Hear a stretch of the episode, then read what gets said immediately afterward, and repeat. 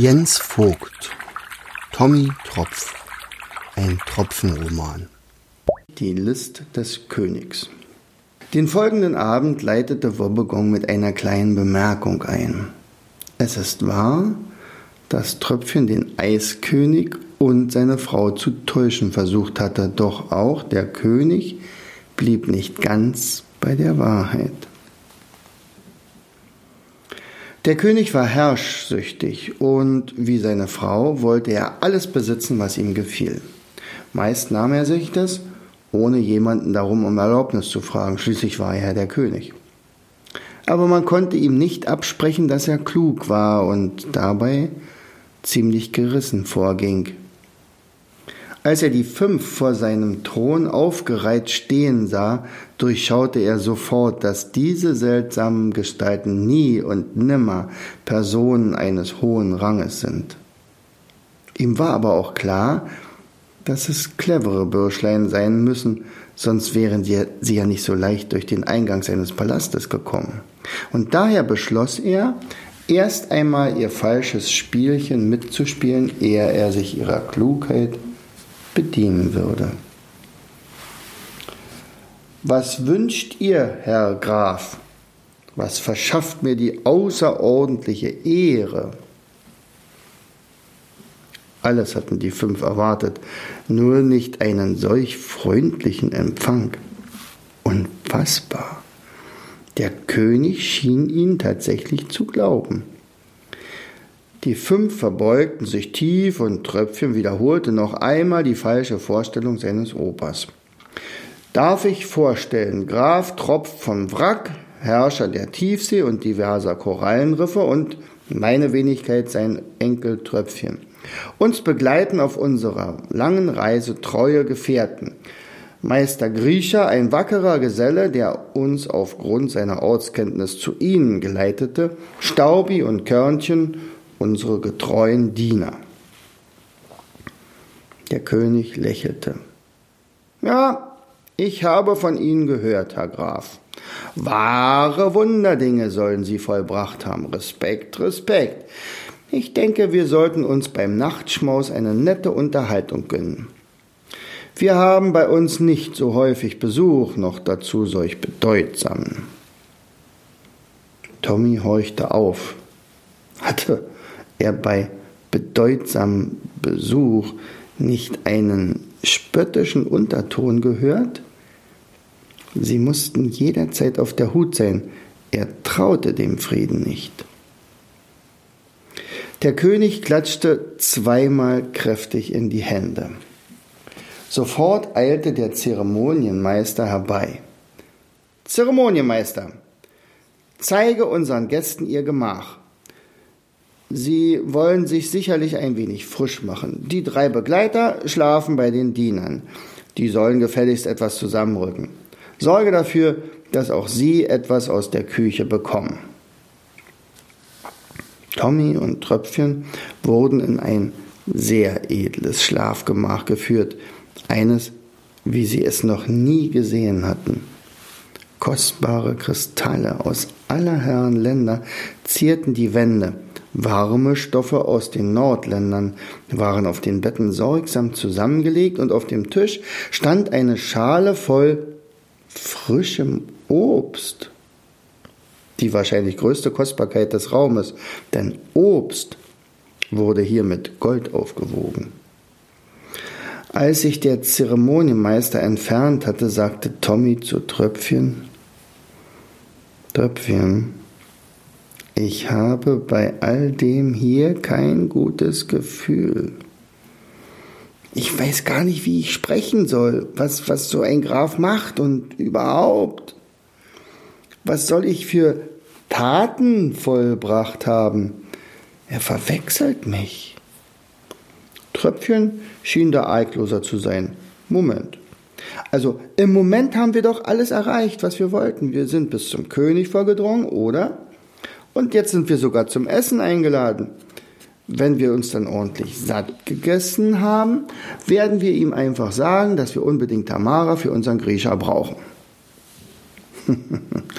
Nee, nee, so wird das nicht laufen. Ich fürchte, wir werden Tamara befreien müssen.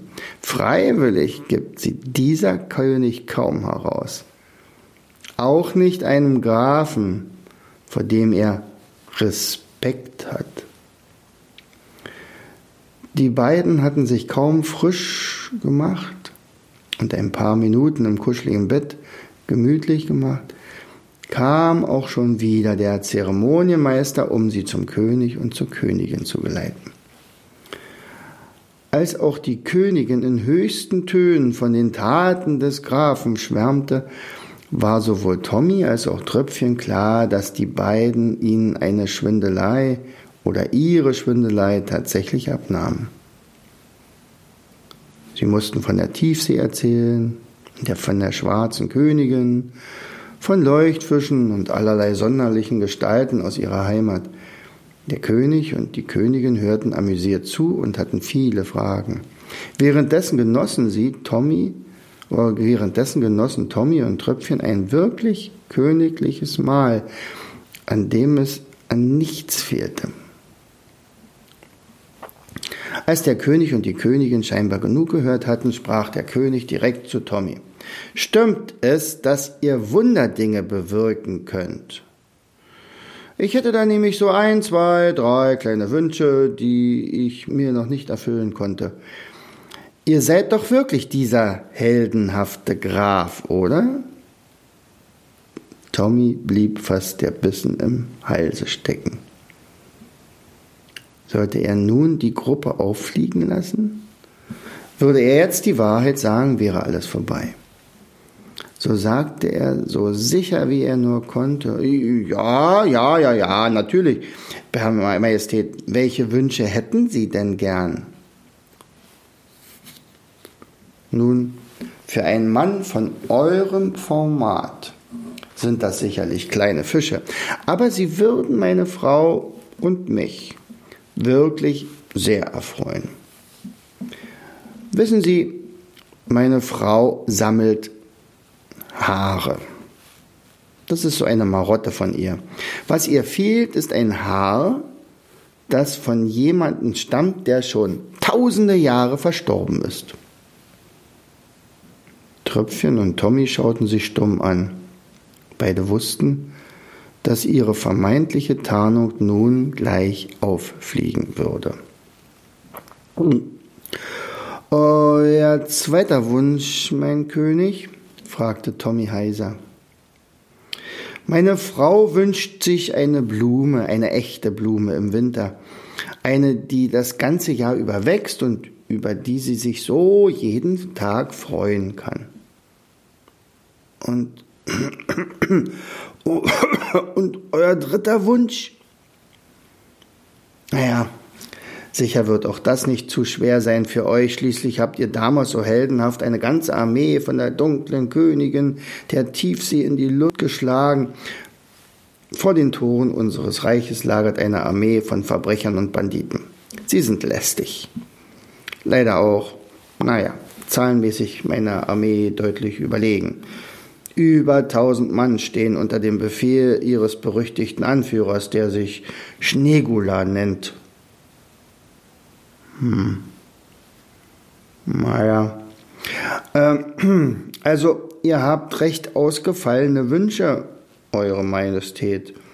Sie erlauben sicherlich, dass wir, um eure Wünsche erfüllen zu können, noch einige Vorbereitungen treffen müssen. Und nun sind wir recht müde. Es war eine lange Reise bis zu euch Gestatten Sie uns, dass wir uns zurückziehen.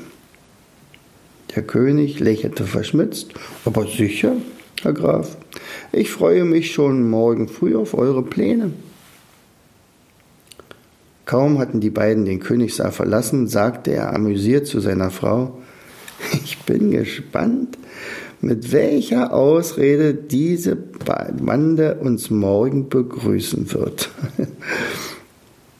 Und wenn sie doch eine der unmöglichen Aufgaben erfüllen? Komm, Liebste, du weißt, dass alles unmöglich ist.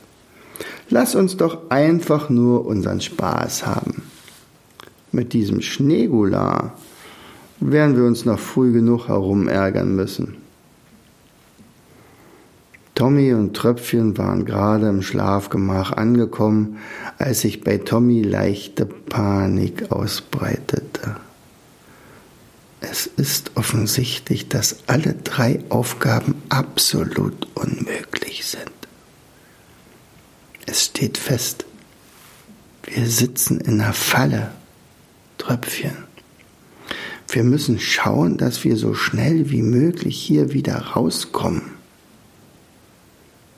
Diesmal musste Tröpfchen seinem Großvater recht geben. Da schlüpfte er schnell zur Tür, aber nur um feststellen zu müssen, dass diese schwer bewacht wurde. Ein Entkommen war gar nicht möglich. Beide hatten guten Grund anzunehmen, dass dies die letzte Nacht sein würde, bevor sie für lange Zeit ins Gefängnis gesperrt würden. Also, naja, wenn so sicher ist, dann könnten sie auch ebenso gut auch noch mal einmal in den bequemen Betten ausschlafen. Wer weiß, vielleicht würde ihnen ja ein Traum eine Lösung schenken. Und so schlüpften sie ins Bett. Die Kleinen der Antennenfeuerfischfrau fragten ihre Mama, Ach du hellblaue Lagune, das sind ja wirklich unlösbare Aufgaben. Es ist doch unmöglich, sie zu erfüllen. Aber das ist auch echt gemein von dem König. Der weiß doch ganz genau, dass das nicht geht. Gibt denn Tröpfchen nun zu, dass sie gar keine Grafen sind? Was meinst du, Mama? Die zuckte mit den Schultern. Kinder, ich habe keine Ahnung. Würdest du denn in dieser Situation nun mit der Wahrheit rausrücken?